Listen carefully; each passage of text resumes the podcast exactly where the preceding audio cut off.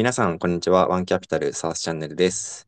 えー先日、えー弊社の支援先の、えースタジオがですね、プロダクトハントで世界ナンバーワンになったということで、えー今回はあの CEO の石井さんに登場いただきまして、えーその裏側について伺いたいなと思っております。えー石井さん、よろしくお願いします。よろしくお願いします。スタジオのあ石井です。よろしくお願いします。はい。で、えっと、まあちょっと早速中身に、えー入る前に、あの、まずあの、おめでとうございますと。はい。はい、ありがとうございます。が、はい。あの、世界ナンバーワンというところで、まあ、非常に、あのおめでたいというところなんですけど、えっと、まあ、プロダクトハント受賞に関しての前に、まあ、そもそもこのスタジオ AI とは何かっていったところで、ちょっと概要について教えてもらってもいいですか？はい、えっ、と、スタジオ AI はですね、あの、いわゆる生成系のちょっと AI とは違いまして、えっ、と、デザインアシスタントを、えっとテーマにした AI になってますうん。で、どんなことかというと、あのスタジオ AI は、その、世界で唯一のこのデザインをちゃんと理解できる AI っていうのを歌ってます。で、はいななんか、スタジオっていうのはノーコードデザインツールで、サイトのデザインができるんですけど、そこで作られたデザインに対して、それがどんなデザインなのかをまず理解できます。で、そこからの指示。指示が自然言語で、た結構ニュアンスでもいいですね。もっと、うんもっとかっこよくしてとか、もっとスタイリッシュとか、逆にもっとポップな感じにしてって言ったら、それが理解して、で、えっと、そので、それをデザインに当てはめることができるっていうのが、スタジオ AI になってます。なるほど。あのまあ、生成 AI とは、まあ、若干違うっていうお話が今あったと思うんですけど、あの、まあ、昨今やっぱチャット GPT をはじめとしたその生成 AI の話題で盛り上がってると思うんですけど、えっと、そういった流れが、えーあって、このスタジオ AI っていうプロダクトをローンチしたのか、そもそもそういった構想自体前からあったんですかね？えっと、実は創業当時からデザインの AI を作りたいねっていうのは、あの創業者の会とも話していました。で、僕たちとしてはなんかデザイン、あクリエイティブ AI ですね。そのウェブデザインに限らず、はい。えっと、自分の意図した意図したものとかを AI の力を machine learning とかを使ってより良くしたり、デザインスキルがない人でも作れるようにしたいねっていう話はしていて、えっと、まあ、なんで、この、まあ、最初の、今回のきっかけは、まあ、GPT がぐわーってきて、それを取り組もうっていうのがもうあったんですけど、その前に僕たちとしては土台が、土台を作ってたんですね。うんうんで、その土台っていうのが、この AI 時代に向けての、なんか、あのー僕たちのデザインデータもちゃんとマシンが、マシンにとって分かりやすい形式であったりする必要があるんですよ。はい。なんで、その AI が分かりやすいデザイン生成を貯めてあ、デザインデータをちゃんと貯めてて、はいそれに対して GPT っていう、まあ、API みたいなもんですね。みたいなのがはい来たので、それを合致させたら、うまくスタジオ AI っていうのが、今回は出せたっていうことうになります。ん。なるほど。じゃあ AI のモデルは GPT を使われてることなんですかね？えっと、まあ、いろいろ、そうですね。主には GPT を使ったりしてます。あ、なるほど。じゃあ、他にも使ってるっていう感じなんですかね。組み合わせてっていう。そうですね。組み合わせでやってますね。うんうんうん。わかりました。ありがとうございます。で、えっと、今回、プロダクトハントえーで、えっと、デイリーと、えーウィークリーでえーナンバーワンを、えー獲得されたというところなんですけど、あの、世界ナンバーワンに関しては、えっと、過去にも、えっと、受賞されたと思うんですね。それについてもちょっと触れていただいてもよろしいですか？そうですね。スタジオは創業当時からあの世界行くぞっていうことで、えっと、プロダクトハントを出してました。っていうのも、プロダクトハントってこの、まあ、YC とかそういう世界中のスタートアップの登竜門みたいなところのサイトなんですね。なんで、あのーまだスタジオがベータ版だった時なんで、その当時だと、ノーコードっていう言葉もなかったんですけど、うん。まあ、デザインとコードを一体化させた新しいサービスっていうので、うん。こう僕たちは、えっとまあ、出そうとは思ったんですけど、その出す準備自体はまだまあしてなかったんですけど、サービスをこう PR していくうちに、インド人のハンター、ハンターと呼ばれるプロダクトハントに掲載する人がいるんですけど、うん。その人がスタジオを気に入ってくれて、なんかもうの、乗っけといたよって言って、突然連絡が来て、で、そこからなんかすごい、プロダクトハント上で人気が出て、その時,、うんその時も世界一取ることができました。うんそれがもう、でも5、6年前とかになりますね。うんうん。2017年とかですよね、多分最初の受賞が。そうですね、はい。なるほど。で、今回が、えっと、デイリーナンバーワンに加えて、ウィークリーでナンバーワンっていうところで、まあ、ウィークリーは今回初めてなんですよね。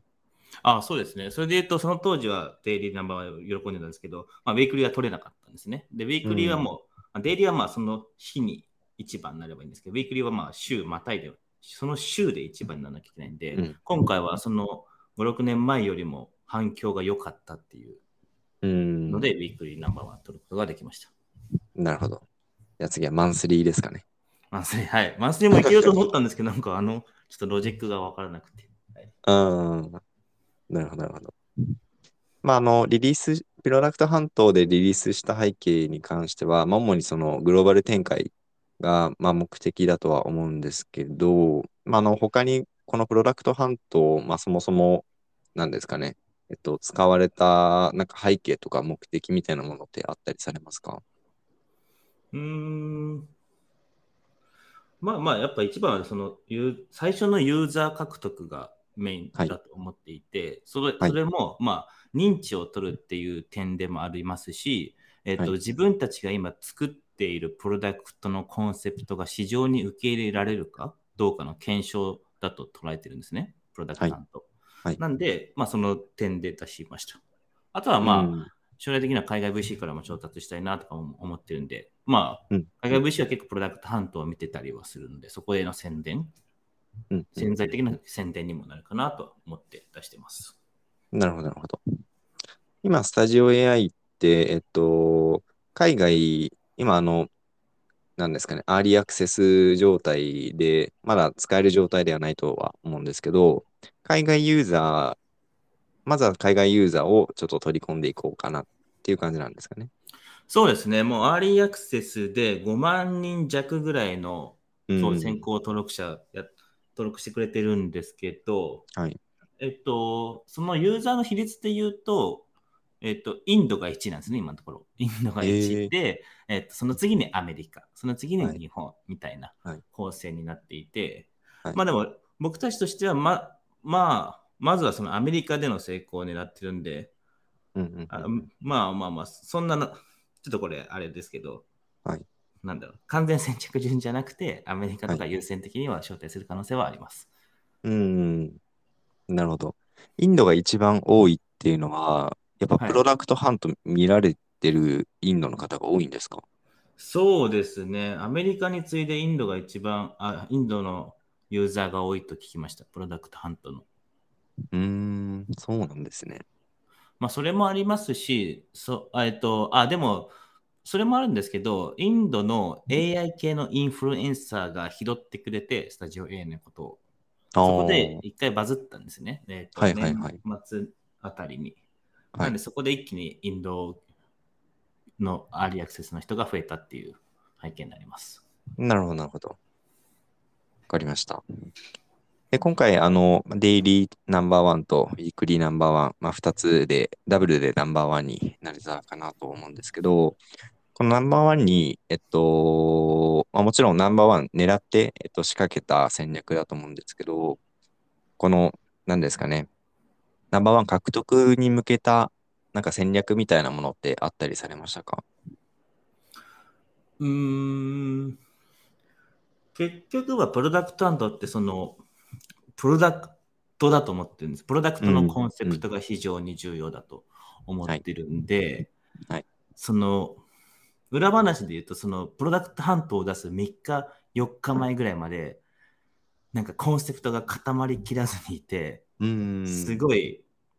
すごい悩んでたというか、もがいてましたね。はい、はい。そのデザインアシスタントでいいのかとかいうのもそうですし、はいえっと、最終的には僕たちはスタジオ AI っていうタイトルで AI 時代の全く新しいデザインツールっていうので出したんですね。はい。そもそもだからその内容としては AI もあります。だけど、しっかりとしたデザインツールもはい装備されてますよっていう売り出し、う打ち出し方にしたりしてます。なるほど、なるほど。だから AI だけで言うと結構まあ、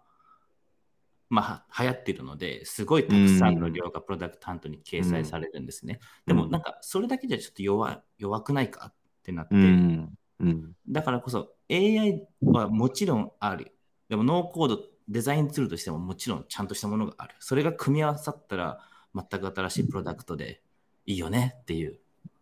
うん戦略にしましたね、見せ方に。なるほど、なるほど。まあ、そこは、もやもや、もやもやが、まあ、解消されて、まあ、すっきりして、まあ、リリースできて、まあ、ナンバーワン無事に獲得できたっていうですかね。そうですね。まずそこがコンセプトが本当に軸であって、うんで、それを表現するための画像であったり、動画はいもちゃんとクオリティ、世界基準のクオリティで作り込んで、うん LP も作って、みたいな。うん。なるほど。まあ、少しちょっと、あの、あの内容も被ってしまうと思うんですけど、あの、まあ、石井さん的にそのナンバーワンに今回慣れたと思う理由みたいなところって、なんか明確にこれだなみたいなものってあったりされますか？いや、でも先ほどお話ししたコンセプトだと思っていて、、はいわゆるテキストトゥウェブサイトみたいな生成系はたくさんあるんですね。はいあって、もう当時も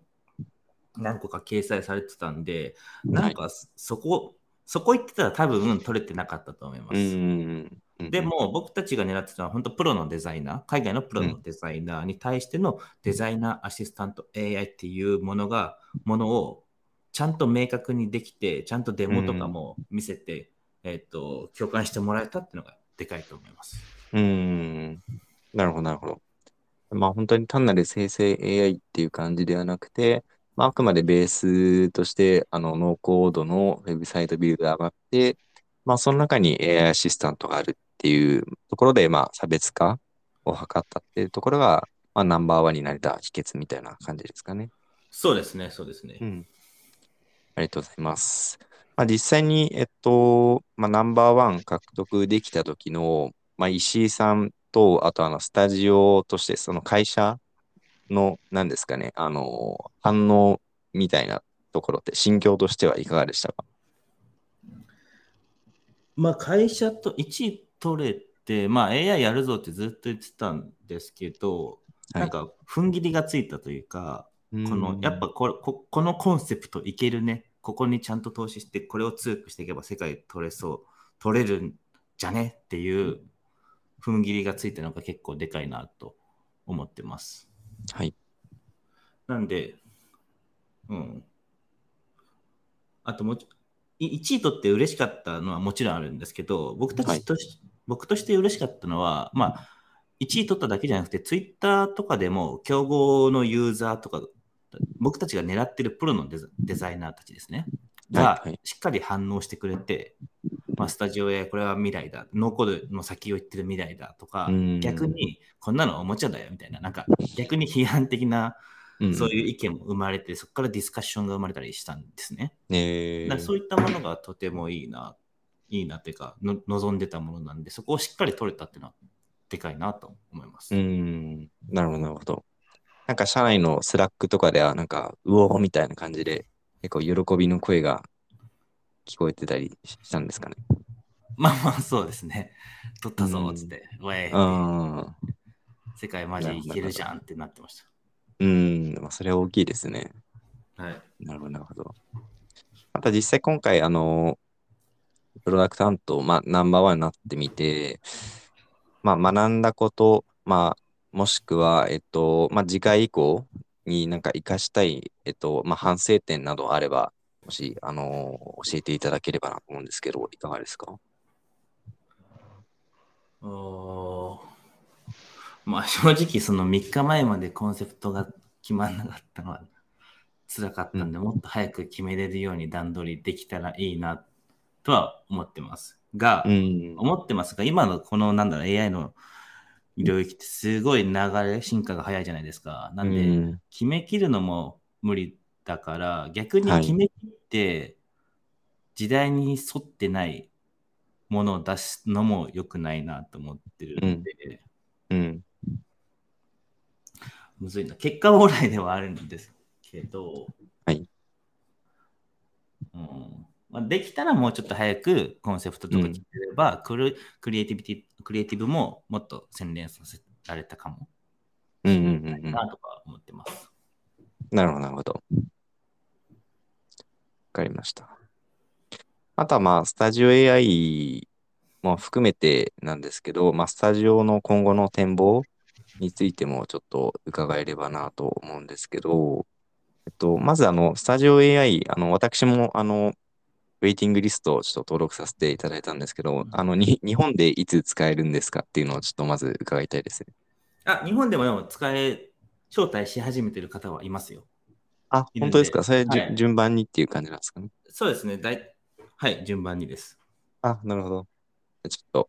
首を長くしてもう待っております。お待ちください。はい。はい。あと、えっと、まあ、直近だとスタジオ AI で、えっと、ガンガン伸ばしていくぞっていう感じだと思うんですけど、なんか今後の展望みたいなところってあったりされますか？まあ、今後というか、スタジオは元からその想像力を加速させたいなっていう思いのもとでやっていて、えっと、ん以前まではコードっていう、プログラミング、コードっていう壁があって、その表現、デザインの表現をできなかった人に対して、ノーコードっていうソリューションを提供してました。で、今回は AI の波が来てるんで、AI を使って、今度はノーコード、ノーコードでもやっぱツールをこういじ、マスターする必要があるんで、今度はそれが AI に切り替わって、本当自然言語だけで自分が思い描いたデザインとかを表現できる世界が来ると思ってます。はい。なんで、スタジオ AI は、その、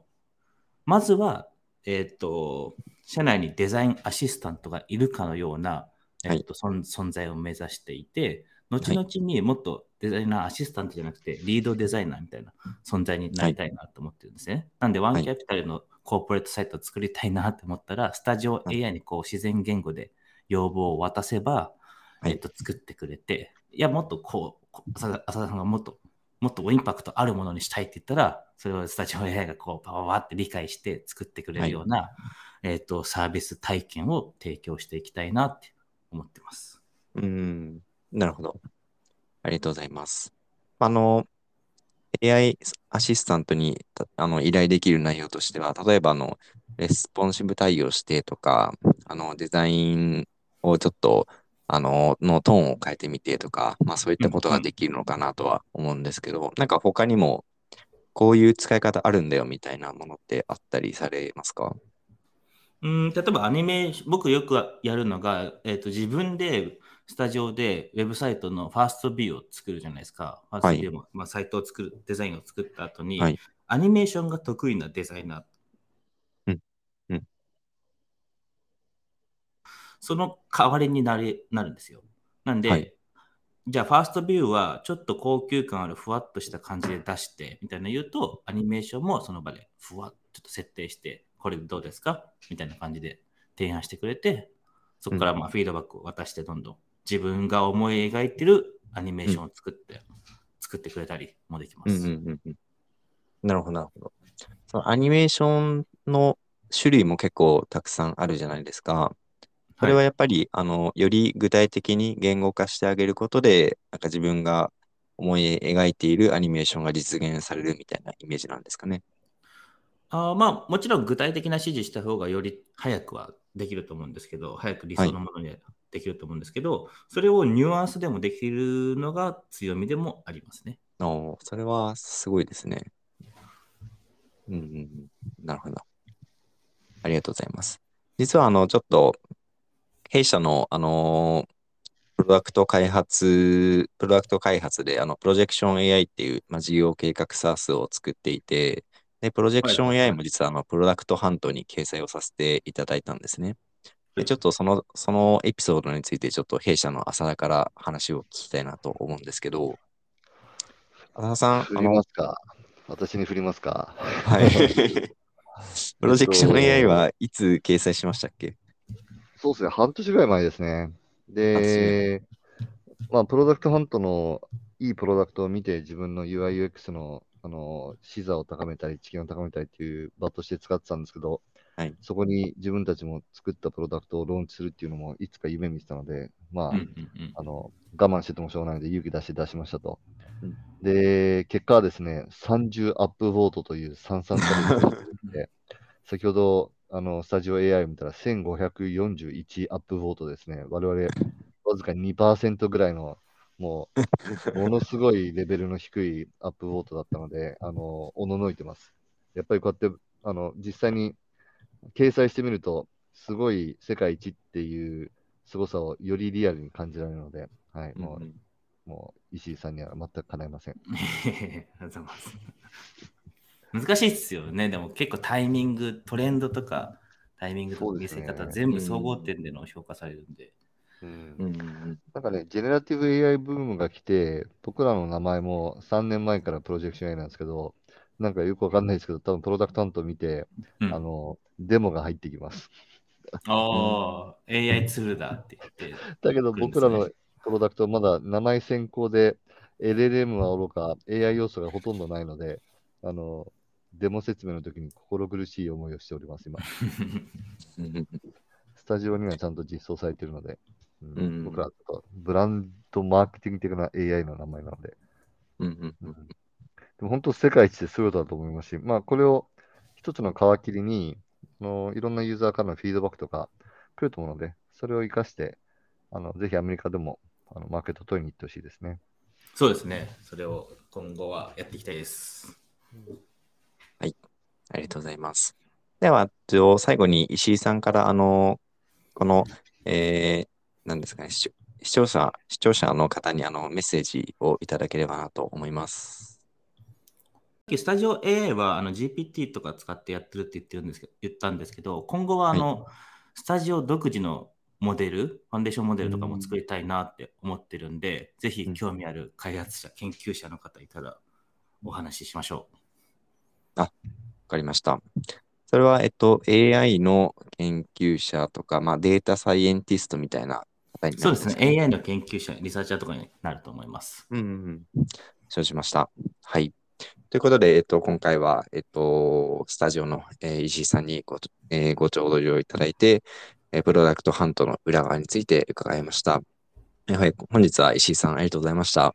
お邪魔した。はい。ではまた次回の配信でお会いしましょう。さようなら。さよなら。